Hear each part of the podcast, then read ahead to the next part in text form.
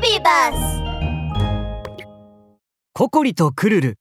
時空の宝石奪還戦。第7話。いつもの家へ。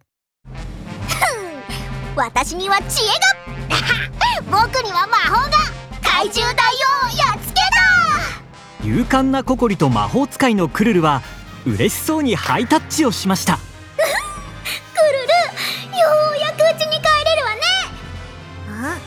クルル？あなた何をやってるの？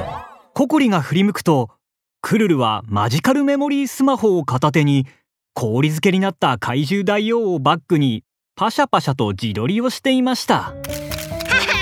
誰が怪獣大王を倒したって？パシャリ。そうこの僕さパシャパシャ。最強魔法使いのクルルさパシャパシャパシャ。超すごくて超かっこいい。パシャパシャパシャパシャ。クルル？あそうそう。あとは隣のココリちゃんもね。ねようやく怪獣大王に勝ったんだよ。こんな時は写真を多めに撮らないとね。ほらほらココリちゃんもカメラに向かってにっこり笑って。はいチーズチーズ。何がチーズチーズよ。早く呪文を唱えて帰るわよ。もうお前らは家に帰ることはできんぞ。ピキピキパリーン。なんと怪獣大王が氷を中から破壊して飛び出してきました。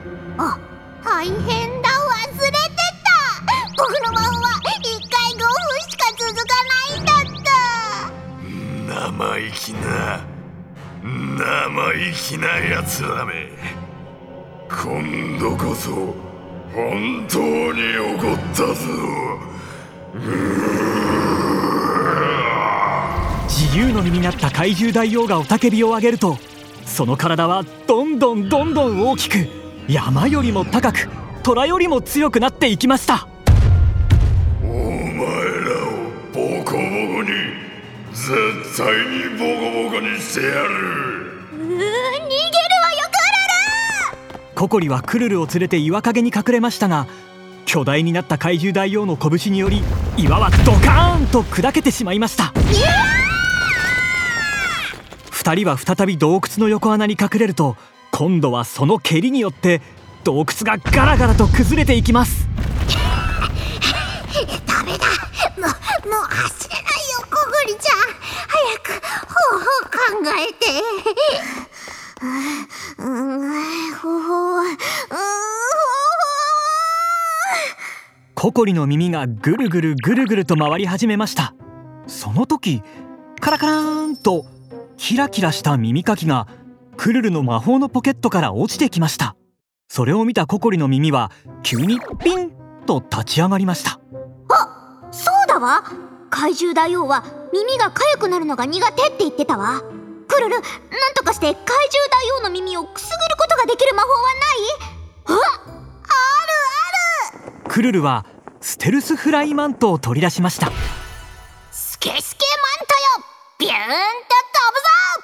クルルがステルスフライマントを身につけると一瞬でその姿は見えなくなりました。するとクルルはこっそりと怪獣大王に向かって飛んでいき怪獣大王の洞窟のような耳に忍び込むと羽で耳をくすぐり始めたのです。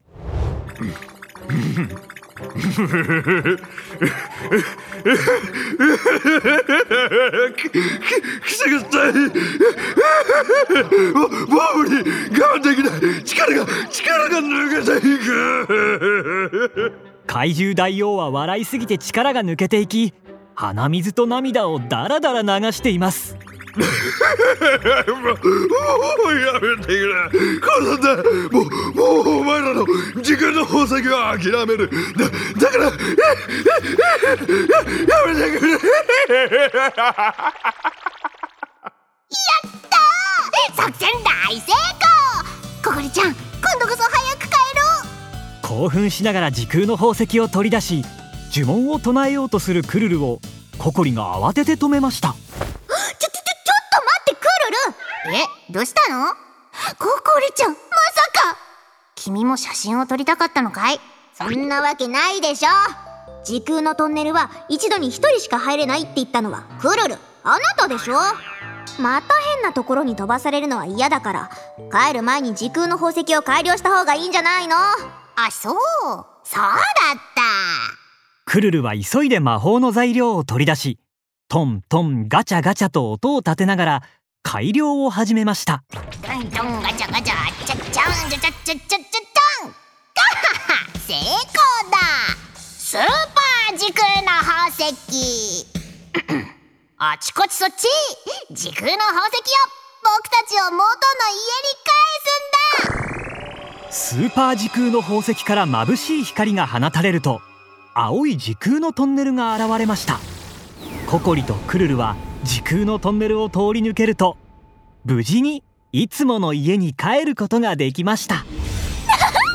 私には知恵が。僕には魔法が。やっとうちに帰